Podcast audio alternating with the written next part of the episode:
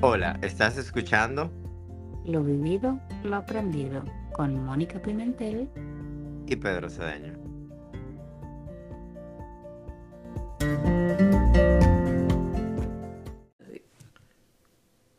Hola, hola.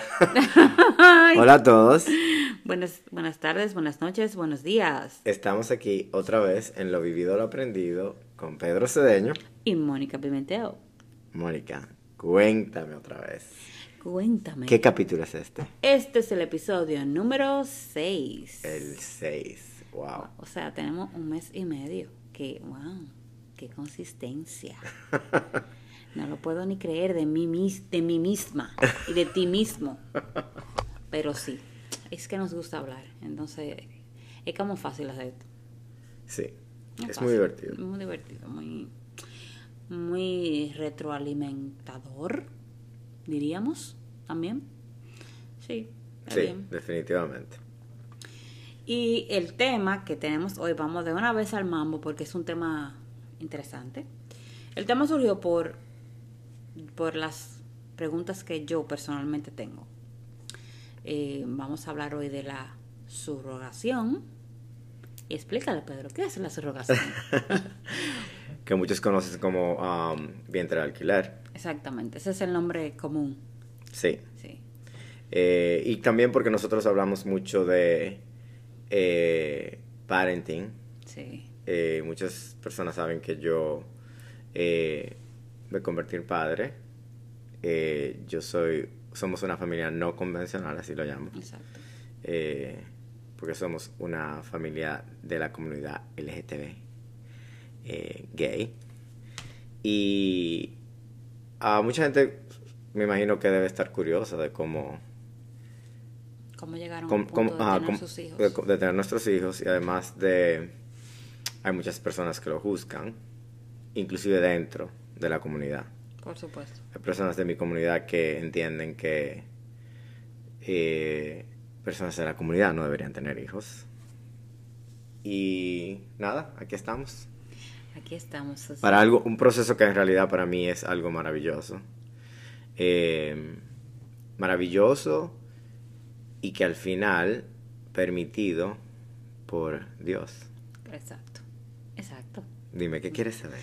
¿Qué quiero saber? Quiero ¿Cómo empezó todo? ¿Cómo empezó todo? No, lo primero es que quiero saber es cómo, cómo ustedes como pareja en una sociedad como la que vivimos, aunque ustedes viven en Estados Unidos, que es un poquito más entre comillas, abierta. Pero cómo ustedes llegaron a la, no diría la conclusión, sino cómo ustedes se, se organizaron, cómo... Y nos decidimos. Exactamente, se decidieron a dar ese paso tan difícil de ser padre, porque para mí no fue una elección. Me explico. Yo quedé embarazada, obviamente, y me casé. Y, y con el segundo fue igual, o sea, no fue como que y sé que para mucha gente pasa, pasa así.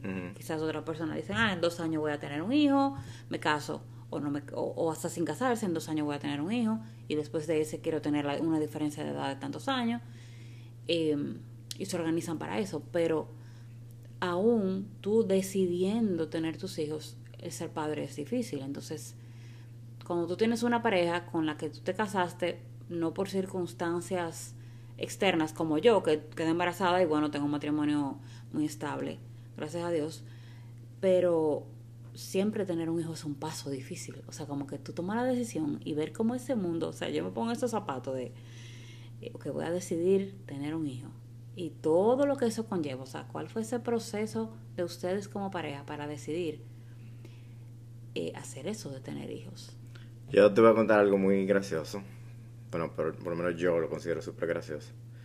En mi primera cita con Greg, yo le, estamos hablando, yo le dije, eh, yo quiero tener un hijo. Primera cita. Ok, y agárrate de ahí. y si no, estás huyendo ahora mismo. Tú, tú, me conoces, o sea, yo nunca ando con rodeos y yo soy muy abierto. De yo, yo, uh, I speak my mind, como dice, yo, yo digo lo que pienso y no, o sea, nosotros conectamos súper bien y hablábamos de cosas, tú entiendes, en general de la vida. Y como ya yo había emigrado a este país, yo siempre tenía bien claro mis metas, Ujú. lo que yo quería lograr. Y él me da risa porque ahora él habla de eso. Él dice que cuando yo le dije eso, él pensó, o salgo corriendo ahora o, Exacto. o doy... O le doy, un- o le doy una oportunidad. porque quien habla de eso en una primera cita Sí. y más en la cultura americana. Exactamente. Eh, pero también yo creo que yo lo No, hice en el no, sentido... eh, eh, o sea, la primera cita, la cultura americana y una pareja gay. Es- O sea, como que todas las de perderme. O sea, ¿qué es lo que está pasando aquí? No, y claro, o sea, yo en realidad siempre quise estar bien claro de que yo no, a mí no me gusta perder el tiempo.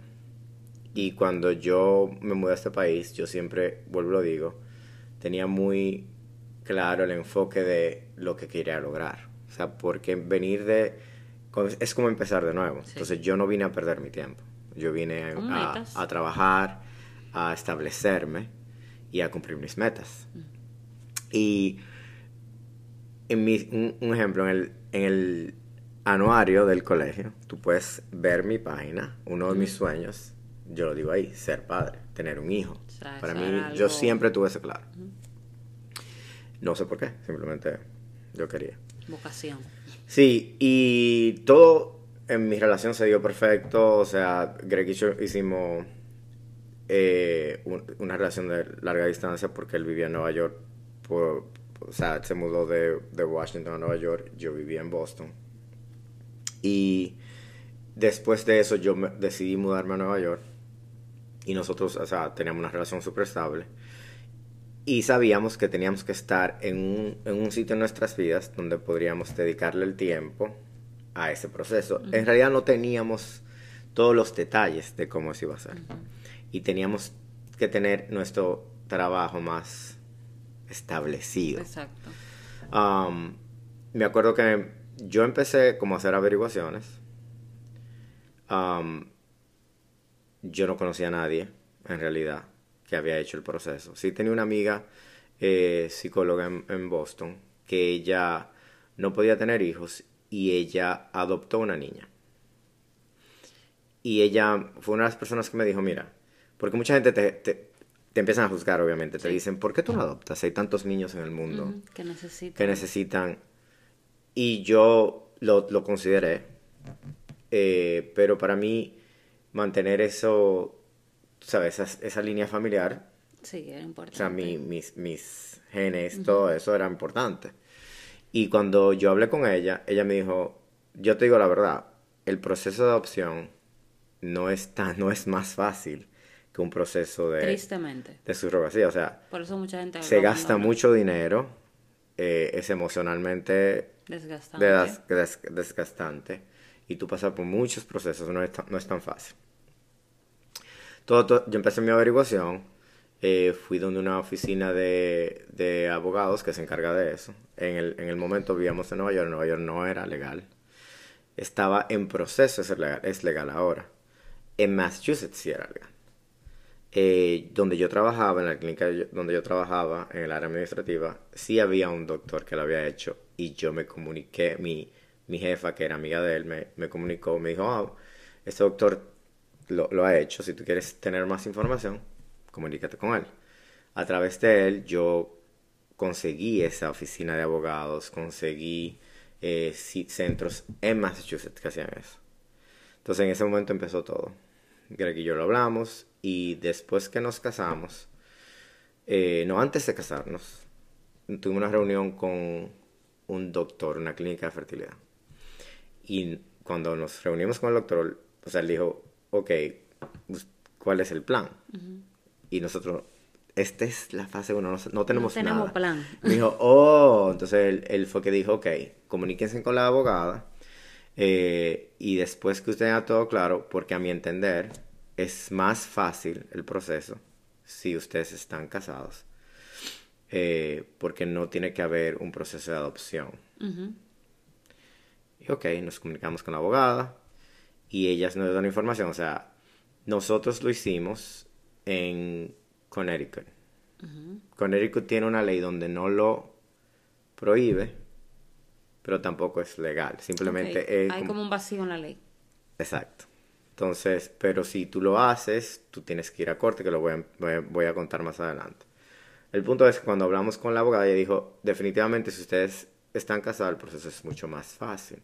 Cuando ustedes se casen, ustedes se comunican con nosotros y ya empezamos todo el proceso. Ella explicó más o menos en qué se trataba, eh, porque había que, que encontrar la persona que iba a decidir ser nuestra, eh, Nuestro vientre. nuestro vientre.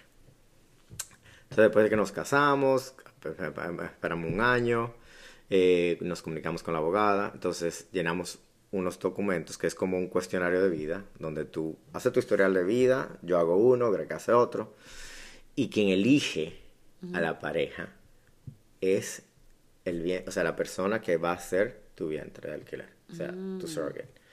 Es quien elige a la pareja Por ese historial de vida. por ese- o sea, sí, el, eh, son varias personas que lo hacen, que yo quiero aclarar, mucha gente piensa es por el dinero, Pero yo creo que lo que esto implica, Sí. el dinero no tiene un precio para pagar. No puedo hablar para todo el mundo, tal vez hay personas que sí se le hace fácil, pero yo en realidad con nuestra experiencia no creo que haya dinero que pague lo que esa persona que me voy a reservar el Yo nombre hizo por nosotros. Claro, yo que soy mujer, no hay dinero que me pague a mí el yo quedar embarazada por nueve, perdón, diez meses, Ujú. 40 semanas, yo llevar ese niño en mi vientre y yo pasar por todos esos maletares que en mi caso suceden. No, mi amor. Yo no, o sea, eso es, eso es, como tú dices, para mí el que hace eso, habrá sus casos de mujeres que lo hacen por dinero, pero eso va más allá. Yo creo que eso va más allá de la parte económica. Sí, O sea, como un- yo entiendo que como un, medio un propósito, diría yo. Sí. Y, y cada paso que hicimos, que tomamos y que experimentamos fue algo totalmente nuevo para nosotros. Yo en realidad pensaba que era lo contrario, que nosotros elegíamos a la persona. Eso pensaba yo. No, es como un matching process, porque tenemos la opción de decir no, aunque ella no haya elegido a nosotros, nosotros no, no nos sentimos cómodos. Pero eso tarda su tiempo, porque empieza toda una búsqueda. Sí. Cuando nos avisaron que una persona quería hablar con nosotros, eh, fue cuando hicimos una, por Skype, me acuerdo yo, Zoom no existía. Y hablamos con ella, ella nos eligió, tuvimos una entrevista por Skype con ella y nos pareció excelente. Ella era, ella vivía en Connecticut y era fan de los Red Sox, del juego del, del, del equipo de pelota de Boston. Y Greg se quedó como, oh wow, porque él también es fan. Y fue excelente porque ese fue el primer meeting, después tú te juntas con ella en persona. Ese fue el primer proceso, es conocer a esa persona. Y después existe el encontrar la persona que iba a donar, porque la persona que lo hace, esta compañía que lo hace, prefiere que quien va a hacer el vientre alquiler sea una persona estable, casada, con hijos. Porque Ok. es mucho más, más fácil que una persona soltera, que no ha tenido hijos. Eso ya lo hace más difícil.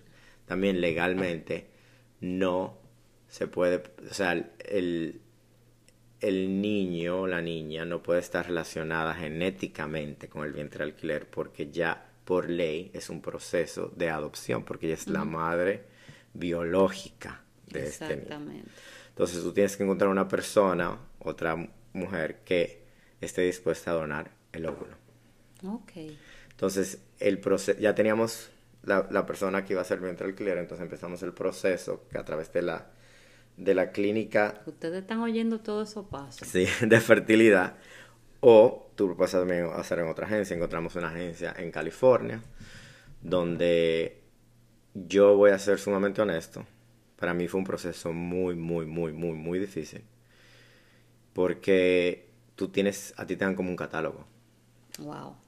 Y yo, algo que yo quería era una persona saludable, con historial médico, porque yo fui un niño muy enfermo, yo, sufro de- yo sufría de asma cuando niño, de alergias y de esto, yo fui un niño súper enfermo, entonces yo quería contrarrestar eso. Entonces, Greg y yo en realidad teníamos como esa, diferencia porque Greg está más pendiente en lo intelectual, de que tiene que ser una persona eh, con alto nivel intelectual, universitario. Le dije, ok, un momento. O sea, es bien difícil porque, aunque lo financiero para mí no es lo más importante, muchas personas que hacen esto lo hacen por lo financiero, para pagarse su universidad o para tener una mejor vida para sus hijos. Para sus hijos, sí. Y, y yo le dije, lo más importante para mí es la salud, inclusive más de cómo se veía, pero cuando te mandan el catálogo, yo leí más de 500 profiles. Oh, Dios mío. O sea, perfiles de personas. Un catálogo de verdad. Ajá. Y tú no puedes evitar, porque somos humanos, en que tú te fijas en, lo físico. Sí, en todo. En cómo se ve. En, el tamaño. Pero entonces yo me fijaba en eso, pero también yo leía, porque era un cuestionario que daban las personas que llenaban.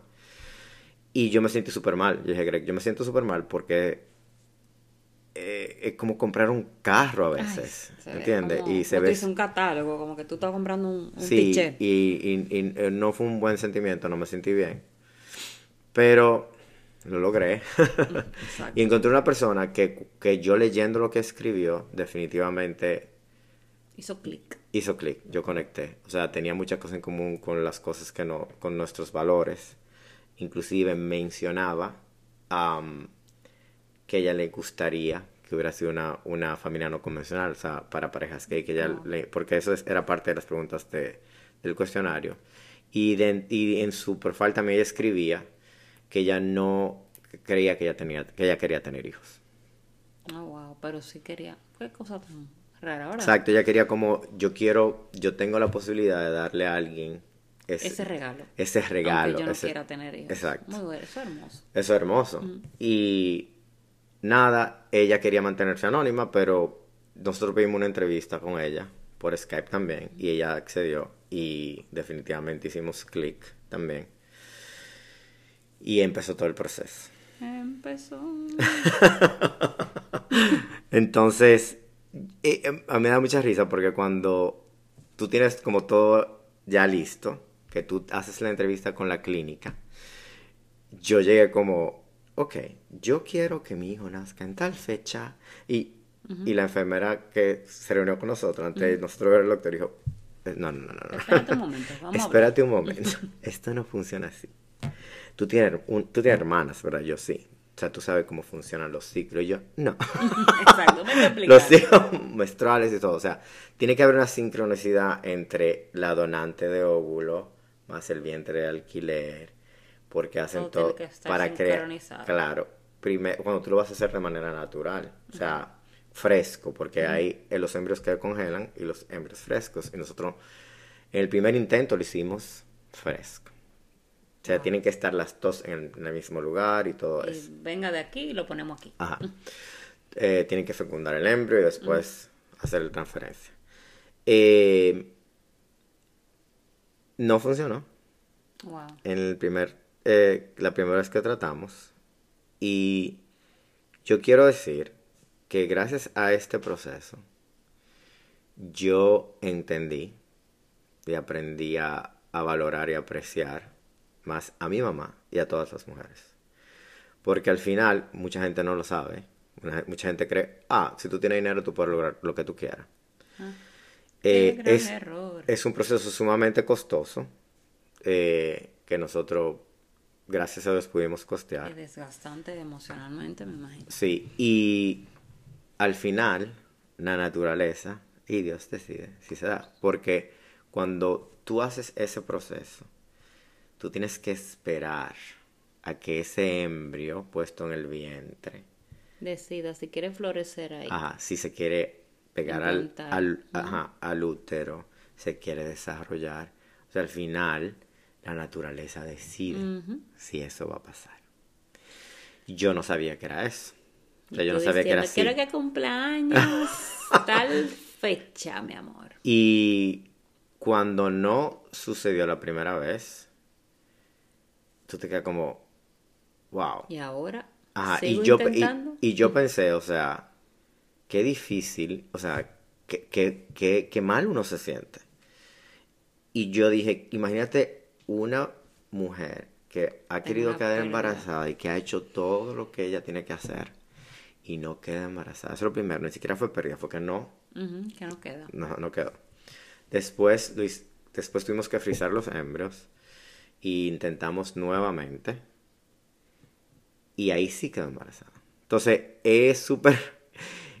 El proceso es una cosa, tú tienes que estar atento a todo. Hay algo que se llama el HCG, que es la hormona humana, que cuando una mujer queda embarazada no lo sabe, ¿verdad? O sea, tú te puedes enterar cuando no te llega el periodo, ya tú tienes unas semanas embarazada, pero nosotros automáticamente hacemos el proceso, implantamos, tenemos que, había que esperar dos semanas y hacer un examen de sangre. Y tenía que haber un nivel de, de hormona, un número. Empieza 80, por ejemplo. Y en dos semanas más hay que hacer Tiene que subir otra vez. duplicarse y triplicarse. Y a la segunda semana había un buen número. Y después, a las dos semanas, se mantuvo como no se duplicó, ya hay un problema. Pero se espera, se subió un poco. Pero al final fue una pérdida. Wow. Y nosotros, Número dos. Ajá. y nosotros tuvimos seis intentos. Y esos seis intentos, o sea, tú te quedas como... ¿Sigo o no? Exacto, o sea, ¿Qué hago? y ahí vuelvo y digo, o sea, tú, yo aprecié el tanto eso, el- o sea, las mujeres, yo decía, por- yo, nosotros teníamos como un vacío y tristes. Claro. Y tú te quedas como, imagínate esa Un mujer duelo. que queda embarazada. Un duelo. Dentro de ella. un duelo cada vez. Claro, y, y, y pierde ese, ese, ese niño o esa niña, ese bebé. ¿Y qué es lo primero que tú crees? Que hice mal. Ajá. Eso es lo que tengo piensa. un la- problema. Viene la culpa nuevamente. Y yo sé, porque uno habla con el médico, hacen examen de sangre, no tiene, o sea, eh, la persona que, no, que era nuestro surrogate no tenía ningún problema de salud, los embrios tenían, eran saludables, todo bien. Y tú decías, ¿por qué no pasa? Es porque simplemente No tenía que pasar. no tenía que pasar. Cuando lo hicimos por la sexta vez que fue que funcionó, yo te digo una cosa que yo digo, solamente uno sabe lo maravilloso que es y las señales que te da la vida, porque el día que íbamos a hacer la última transferencia, o sea, que íbamos Era como el último intento, vamos a decir. eh, Sí, porque tú tienes que esperar. Después que la, Después hay una, una pérdida, tú pérdida. tienes que esperar dos meses para volver a intentar. Nosotros duramos como un año en eso. Y el día que íbamos a hacer la transferencia, yo vivía en Nueva York, yo me acuerdo, yo tenía, yo, yo tenía un- una vista súper bonita de Manhattan. Era un día nublado, pero yo tengo una foto de ese día. O sea, yo vi un arco iris de, un, de extremo a extremo en la ventana. Y como que la esperanza. Y yo sentí como el- lo que ha pasado iba a funcionar. Lo hicimos, todo muy bien. A las dos semanas se duplicó. No, era un número bajito. Pero eh, nos- yo, yo estaba sumamente pesimista. Y dije, esto no va a funcionar. Y me, nuestra, la persona que era nuestro surrogate me encantó porque ella nos llamó y me dijo, todavía tenemos esperanza, confía en mí. O sea, Aw. I, I, o sea, I got this. Como que ella estaba como tan segura, este sí. Sí. iba a funcionar. Ella había tenido un sueño Oh, wow. de que ella vio un niño, un, un niño rubito, bonito, como que, que se le acercó. Y ella estaba sumamente segura. Y a las otras dos semanas, eso se triplicó. Wow, eso fue como que, ¡yay! Tenemos un ganador. Sí, y de verdad fue, fue un, un sentimiento sumamente bonito. claro, me imagino, o sea, como que una prueba positiva Sí, de embarazo, o sea, voy a ser papá. sí, fue algo, o sea, que yo no te puedo explicar. Y voy a, voy a adelantar, o sea, cada proceso nosotros vivimos donde nosotros nos hicimos como que ni somos como familia de ella. Hay una relación en mi familia con esta Bellísimo, persona, donde mis hijos tienen, o sea, contacto con ella. Nosotros, la, o sea, mis yo le digo a mis hijos, ella es tu mamá de vientre. O sea, ella, ellos, ellos tienen una relación, ellos se fueron camping eh, hace un par de meses con, con ella. Y, Esa era tu casa, esa panza. Y, o sea, hay esa conexión, o sea, yo la amo, o sea, esa persona, gracias a dos maravillosas mujeres, yo y Greg somos padres. Eso, yo, no hay dinero que pueda pagar eso. Absolutamente. Y como yo digo, o sea, yo, yo aprecio tanto el hecho de que hay personas que están dispuestas a hacer eso. Porque yo entiendo que para ser padre o madre, tú no tienes que ser tampoco hijo, bio, tú no tienes que ser padre o hijo biológico de, de una No, persona. O sea, tú, hay, hay familias compuestas por abuelos, tíos, dos Entonces, madres, Ser padre u- es una decisión. una sola madre, un solo padre. Exacto. Y, y yo estuve ahí desde el momento en que mi hijo llegó al mundo. en esa panza. Exacto, fuimos, íbamos a todas las visitas médicas. Inclusive hay un, un proceso más delicado porque como, como fue hecho, ellos quieren asegurarse que todo Esté bien. esté bien. O sea, nosotros íbamos mensual a sonografías. Oh, wow. O sea, que fue como quien dice un embarazo, no de riesgo, pero sí. Exacto. Como, como, quien, como quien dice un embarazo de riesgo. Y lo que hace más difícil es el estar tan pendiente desde el día cero. Con una persona que no vive contigo. Sí, Porque ese es otro tema. sí, porque tiene que cuidarse, alimentarse y todo eso. Fue una cosa. Ella es una persona maravillosa. Definitivamente. Un regalo que le mandaron a ustedes conjuntamente con el bebé. Sí, y la segunda parte fue cuando vino mi hija Ela, que ya también nos costó. Tuvimos que, y voy a contar esto, porque de los embrios que nos quedaban, eh, ya, no ya no funcionaron. O sea, tuvimos tres pérdidas, o cuatro. Otra vez todo el proceso.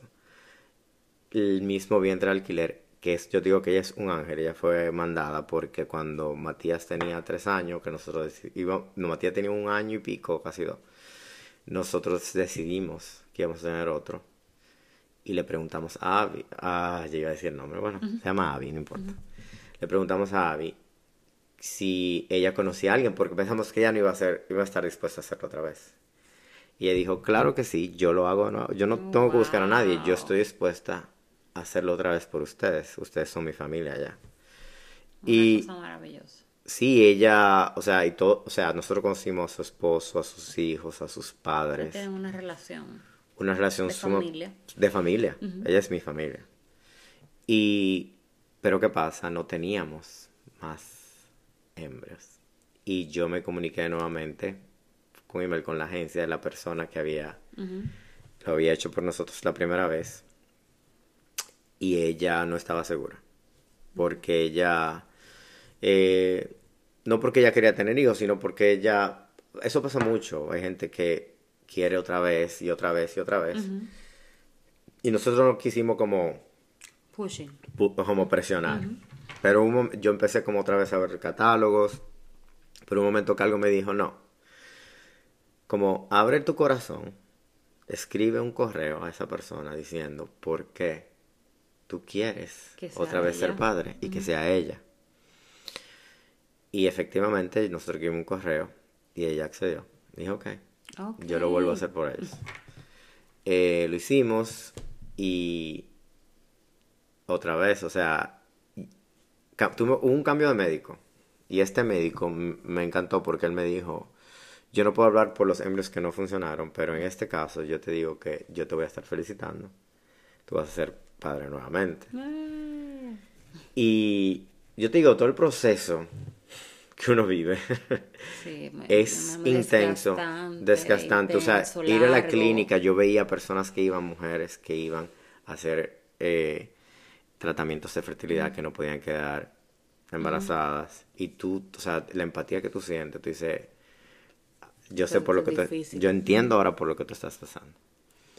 Y después de todo eso, funcionó y somos padres otra vez. Estamos aquí con dos muchachos. Que la paternidad me ha enseñado bastante, porque otra vez ahora aprecio mucho más a mi mamá, porque yo creo que la mujer en sí es, o sea, la mujer nace madre, aunque no tenga hijos. sí, O sea, definitivamente. yo tengo una hija que tiene, no tiene una imagen materna en su casa, pero mi hija es súper maternal. O sea, mi hija juega al, al, al bebé y arropa todo, o sea, todos los muñequitos. Sí. Y me dice, tienes que Los callarte. abraza y le da comida. Claro, y yo quiero aclarar eso, mi hija es sumamente femenina, mi hija le gusta, quiere maquillarse, pintarse las uñas, y mi hija vive con dos hombres, Tres. Tres, Exacto. y hasta los perros. Así es, te lo puedes exactamente. Y yo digo, wow, o sea, es increíble que mucha gente juzga y piensa que no es lo correcto, pero mi hija es la princesa de la casa, Pero o sea, ¿quién, mi quién- hija... quién es quién para decir que es lo correcto? Exacto, y... Porque cuántos niños, y lo hablamos antes de, de comenzar a grabar, cuántos niños viven en hogares, entre comillas, funcionales, típicos, diríamos, convencionales, y son niños que están teniendo una cantidad de traumas increíbles, porque no son niños amados, no son niños res- respetados, no son apreciados, son eh, vejados. Entonces, ¿quién es quién para decir que es Y como me dijo un médico, un médico me dijo, porque eh, tú sabes, yo soy hipocondríaco. Gracias. Y yo voy a donde me- señores, sepan que es hipocondríaco. y yo voy al médico y, y a- un médico una vez me dijo, yo entiendo por qué tú eres así, es porque a, a ustedes le costó tanto ser padres, que ustedes se preocupan mucho más por estar sanos. que tus hijos estén sanos, Sí. porque tú tienes ese miedo de que algo les va a pasar, que no es lo que pasa en general cuando, cuando una mujer queda embarazada normalmente. No es que no se preocupen, se preocupen, pero están más seguros, pero es por el hecho de cómo ustedes hicieron el proceso. Exacto, el, el- los sacrificios, o sea, el, el camino para que ustedes tuvieron que caminar para llegar a ese regalo. Sí, Entonces, la diferencia también es que cuando tú eres una mujer, no vamos a decir que no es igual de difícil, porque es muy difícil cuando tú pierdes un embarazo, pero es tu cuerpo, o sea, tú lo intentas otra vez, o sea, tú no tienes que depender de todo ese proceso que ustedes dependieron para que eso sucediera. sí. O sea, una mujer lo intenta, ya sea por de manera natural o ya sea por inseminación. Es duro cuando lo pierde, como digo, cuando no logra quedar, pero no tiene que recurrir a tantas cosas para tener ese hijo, como ustedes. O sea, tantos, tantos caracteres en la película para ustedes poder tener esos hijos. Y yo te voy a decir una cosa, o sea, nosotros fuimos muy, muy, muy eh, bendecidos, puedo decirlo. Porque, un Totalmente. ejemplo, nuestro vientre de alquiler nos proporcionaba con la leche materna Wow. por tres meses para nuestros hijos, las dos veces. O sea, Y- ella hacía ese sacrificio de. Que no ella. tenía que hacerlo. Exactamente. Fue un regalo, otro regalo que ella le dio a ustedes. Exacto, o sea, y ella siempre presente, o sea, siempre atenta, Pendiente. pendiente. Y yo tuve soporte de mi mamá, de, de mis tías, de mi hermana, con, con mis hijos. Don, pero también hubo un momento en que, o sea, yo, nosotros fuimos responsables de, de los niños de este bebé, no es que mi mamá era quien se encargaba, inclusive yo tuve que decir mamá, no, no, yo soy el que lo tiene que hacer, porque yo soy el que decidí ser padre. Yo no tuve padre para, yo no fui padre para que tú fueras Otra en- persona lo, lo cuida. lo cuide. O sea, yo cogí eh, paternity leave, o sea, yo no trabajé por tres meses, hasta más. Yo empecé, yo me quedé en la casa, yo empecé a trabajar part-time. Y es algo que podamos hablar en otro episodio de lo que se, de lo que se trata la paternidad en sí y lo que yo, todo lo que uno aprende y los retos que uno encuentra como padre. Sí. Y como, o sea, en tu caso, uno los encuentra en una sociedad donde lo típico es lo normal. Yo me imagino y sé, porque soy tu amiga, de los retos que tú enfrentas diariamente siendo una pareja no convencional, con dos hijos. Porque la mayoría también tiene- decide tener un solo hijo, pero tú decidiste tener dos. Sí. Entonces, y de hembra y varón. Entonces, todavía para que ese proceso, el que te ve desde afuera, dice, pero, ok. O sea, el que te, te juzga, el que te va a juzgar, te juzga y también se, se cuestiona, como que por qué esta persona decidió tener dos hijos. Entonces, si para uno como padre convencional es un poco complicado, yo me imagino que para ti todavía un poco más en la, a nivel de la sociedad. O sí, a ti, o sea, ya nosotros nos juzgan por ser quienes somos y por la preferencia que tenemos. Imagínate, agrégale a eso, juzgarte por haber decidido ser padre. Exactamente. Como que tu preferencia te hace mejor o peor persona. Un amigo mío que me dijo, eh, muy respetuoso y de verdad me encantó que me hiciera esa pregunta. Me dijo, yo, él es un poco religioso y él se mueve como ese círculo. Y él me dijo, yo, hubo una, una persona que hizo un comentario con relación a las personas eh, gay que, tienen, que son padres y yo defendí, pero yo quiero tener como más información de cómo para yo defender tu familia, porque yo te conozco, yo sé, pero yo no sé en sí cómo, cómo es el proceso de ustedes como padres, o sea, y yo le dije, mira, lo primero que yo te voy a decir, que es tan gracioso, yo crecí en un, eh, o sea, de una familia convencional, eh, y yo como niño, yo te puedo decir que yo sé de que los niños de una familia normal, la mayoría, están expuestas a cosas que mis hijos no, nunca estaban expuestos. Exactamente. yo desde ver novelas, gente besándose, eh, ir a, fiestas ahora, a, fiestas inadecuadas, ahora sí inadecuadas. Exacto. O sea, mis hijos, mi hijo tiene siete años y mi hija tiene cuatro años. Y mis hijos sí, no, han, o sea, no han visto lo que uno ve de novelas y en la televisión. Nosotros como hispanos estamos expuestos a todo eso. Sí, no, no han estado expuestos a nada morboso ni sexual, ni, ni, o sea, ni música, ni... Matías está viendo unos muñequitos que él le gusta de las Avatar, que son japoneses, ya a los siete años. Y hay como de, de adolescente, como 12, 11 años, que uno como que está enamorado y como que le da un beso. Y él me miró y me dijo, ¿qué está pasando? Porque fue como para él. ¿Qué? Como, ¿qué es esto? Exacto. Nunca me había pasado. No entiendo. Y yo te voy a decir que yo, con siete años, ya yo había besado a una niña. Claro, porque desde pequeños en mi vecindario. te empiezan a preguntar a ti que quién es tu novia. Exacto. Con seis años. Con seis años a la noviecita. La noviecita, qué lindo, ay, sí. Sí, es que le gusta. Empiezan a sexualizar a los niños desde pequeños. Claro, y no, y no, no te digo, porque mi hijo en el colegio, a los cuatro años, eh, tenía una, una amiguita y, y él se apegó a ella y tenía, pero yo nunca le dije, ay, ¿te gusta como para noviecita? y no. Simplemente tenían, podían que tuvieran química. Ah, química, eran amigos y nada. Pero yo nunca como que lo llevé a eso. Exacto le abrí como esa puerta de, de a ver. Sí, o sea, un ejemplo, y, yo controlo que mis hijos ven en, en, el iPad, bueno, que ya se lo he, o sea, lo, el iPad está, El iPad está sí, o sea, súper reducido lo ven, pero la televisión, en mi casa, ellos son los que ven televisión. Y son cosas, muñequitos y cosas que no, ni siquiera son los muñequitos de antes, o sea, que los muñequitos Candy Candy, esos muñequitos que uno veía de niño que tiene unos temas demasiado de adulto. Candy Candy, mi amor. Esa candela candela. y la gente todavía dice que no, que Candy. véanla, véanla para que sepan. O sea, eh, son temas que no, no son, no creo que son apropiados para niños. No, que, ellos no lo entienden. No lo entienden. O sea, tú le expones a cosas que ellos no entienden. Y no, y hay niños que son, que pueden llegar a una conclusión porque los niños son sumamente inteligentes, que yo siempre le he hablado a mi hijo, a mis hijos como adultos. Pero ahí es que está el punto, o sea, somos una familia no convencional, pero mis hijos no están expuestos a lo que están los niños expuestos, típicos. Incluso inclusive las canciones de ahora. Sí, y tú y tú hay que hay que notar también que tú te tú decidiste quedarte con ellos en la casa.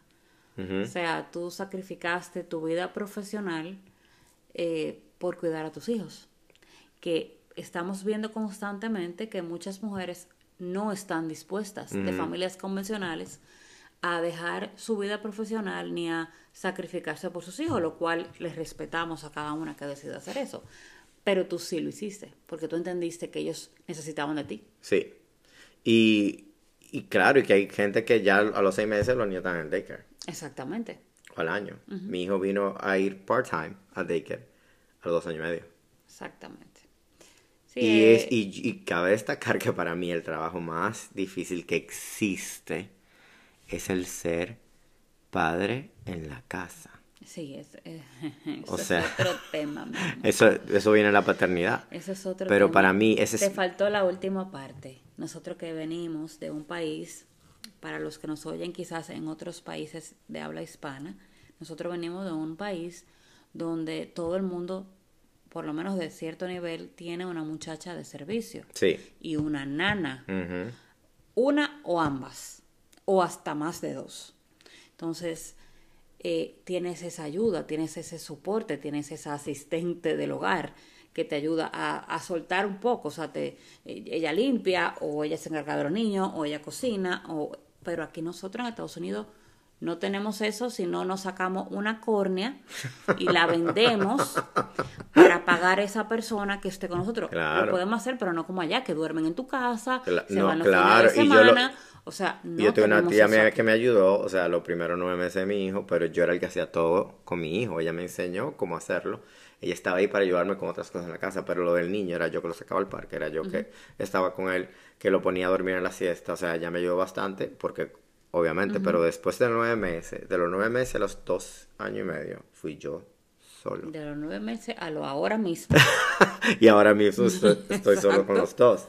O sea, es difícil, es el, o sea, es el trabajo, que porque yo digo que la mujer es multitasker por naturaleza, porque mi mamá hacía eso y mucho más, y yo nunca vi a mi mamá quejarse por hacer eso. Y yo sé que es una cosa sumamente Es un reto. difícil. Es un reto entre- mental, físico. entre dormir, emocional. siestas, eh, comida y rep- repite. Sí, o sea, un rutina. loop. Es un loop. rutina, porque otra cosa, yo sí seguí rutina. O sea, yo fui por libro, mi hijo se acuesta, o sea, todavía se cuesta ocho y media de la noche. Sí. Y mi hijo dormían dos siestas, mis hijos y todo eso. Pero tú te, a- tú te queda como tú, un proceso sumamente difícil. Sí. Que vamos a hablar más adelante en el capítulo de la, ma- de la paternidad, que tú siempre te juzgas Sí, si estás haciendo un buen trabajo culpas. y te culpas.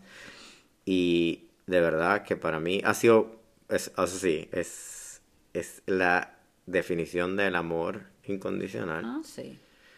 Tu Sí, paz fuera- mental el no existe. eh, caminando fuera del cuerpo con todo lo que trae. Sí, Eso es así. pero no me arrepiento para nada.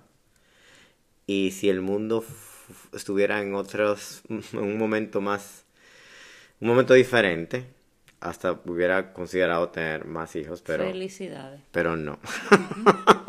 Yo sí te felicito, te apoyo y todo, pero no comparto eso co- contigo. No, no, yo El digo, sentimiento. yo, yo hubiese querido, pero las cosas en, el, en este mundo no están. Sí, Tiki, para los que nos escuchan por primera vez, Tiki es mi esposo, ¿ok? Ya saben que sé que se le dice. Tiki decía antes que él quería tener como cinco hijos, ¿verdad? Y él se imaginaba ya mayor, o sea, retirado, con sus cinco hijos, vinieran con todos sus hijos, o sea, que fuera una familia grande. Que con los hijos y los hijos de los hijos ya tú armabas un party. Él se imaginaba eso así. Después que tuvimos al primero, ya él a los, antes de tener al segundo, que no fue buscado, y eso es otra historia, eh, ya él quería hacerse la vasectomía, porque ya uno era suficiente. Es que, o sea, es es que uno que no, es- no, no tiene ni idea antes de... Es que, es que tú eres padre todo el tiempo. Sí. Es Sí. que las 24 de- horas del día tú eres padre. Si tú eres un padre responsable, tú te acuestas y tú sigues siendo papá. Sí. Porque tú tienes como una cosa en tu cerebro que tú oyes un y ya Yo no, yo no duermo como antes, o sea... jamás. Es, que, es que tú profundamente no te vuelves No. a dormir nunca. Eso, eso no es mentira. O sea, mis hijos llegan a, a la cama. O sea, es que yo siento la presencia. O sea, Exactamente. yo abro los ojos y yo sé que mi hija, la más chiquita, o sea, está ahí.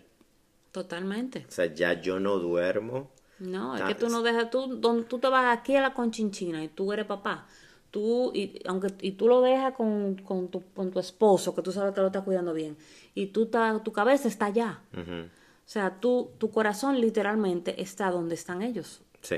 Eso no, no tiene ningún tipo de discusión. Entonces ya tú no eres el mismo jamás. Definitivamente. Entonces, Pedro, ha sido un tema muy interesante. Me encantó cómo explicaste todo. Detalles que yo no tenía ni idea y me imagino que ustedes tampoco. Eh, es bueno nutrirse, es bueno saber. Yo entiendo que, que más para saber es para uno aprender a no juzgar. No juzgar, claro. O sea, yo creo que el Por mensaje en todo esto es que tú veas a los demás con compasión y no... Y, y, si tú sabes cuál fue el camino recorrido para, por esa persona, no importa qué, qué persona sea, para lograr algo, lo que sea, ya sea tener sus hijos o lo que sea, no juzgar. Y hay muchos más detalles, o sea, que yo prefiero mantener personal para, mí, que son, o sea, emocionalmente son fuertes para mí, para nosotros, del proceso. Eh, pero yo también sé que hay muchas personas que quieren ser padres y que tienen la duda por eso, porque miedo a que lo vayan a buscar. Y yo digo, si usted quiere, siempre he dicho, si usted quiere ser padre, haga todo lo posible por ser padre, ya sea de un niño autivo o, hacer el mismo proceso que yo hice. Eh, si tienes dudas, pero dudas más de que lo quieres hacer, hazlo. Ahora, si tú sientes que tú no quieres ser padre, no lo hagas tampoco porque la sociedad te exige. Te exige que tengas hijos. porque, es, un, es algo que yo he visto, en, la, en, la comunidad LGBT y es que muchos lo hacen porque quieren demostrar algo. Es como, sí, para que ustedes vean que sí podemos. Y tampoco es justo para un niño venir cuando tú no lo deseas como lo deseaban ustedes. O sea, que era un, un deseo eh, del corazón. Claro, y hasta fuera de la misma comunidad hay gente que tiene hijos por la sociedad. Sí, ¿cuándo viene el hijo? ¿Cuándo viene? ¿Cuándo viene? ¿Cuándo viene? ¿Cuándo viene? O sea, por presión social. Sí, y, y es un trabajo sumamente difícil y tu paz mental ya no existe. No, jamás. y tú estás criando una personita que vas a dejar caminando en el mundo. Eh, y tú tienes que tener la conciencia de cómo tú vas a dejar a ese ser humano, estando tú o no estando, porque la cantidad de traumas que nosotros que trabajamos con personas vemos en la gente por negligencia, por padres que no están listos para negligencia ser padres. que pasaron en la niñez. Exactamente, situaciones que pasaron en la niñez y ahora están manifestando esos traumas y ni saben muchas veces de dónde vienen. Por eso, por porque la gente decidió tener hijos porque eso era lo que la sociedad decía. Sí. Entonces, y más lo que implica, vuelvo y digo, que vamos a hablar de eso en el capítulo de paternidad, todo lo que eso implica, o sea, el ser padre, entre desde que son bebés, médicos, eh, cuando se si nacen sanos. Sí. Exactamente, porque ese es otro tema. Es otro tema. Tú puedes estar en una tómbola que toque que no es El colegio y todo lo que. Sí, lo económico, lo económico. Sí, lo económico.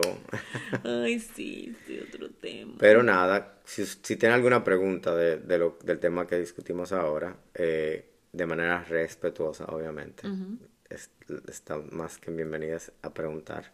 Claro. Eh, nos pueden mandar a nuestro email. es lo vivido lo aprendido gmail.com. O por Instagram. Que es igual lo vivido lo aprendido en Instagram. En Instagram. Gracias a todos por escucharnos. Gracias eh, por sintonizarnos. Esto es todo en nuestro capítulo número 6 de lo vivido lo aprendido. Así que esperamos que sigan escuchándonos. Bye. Bye bye.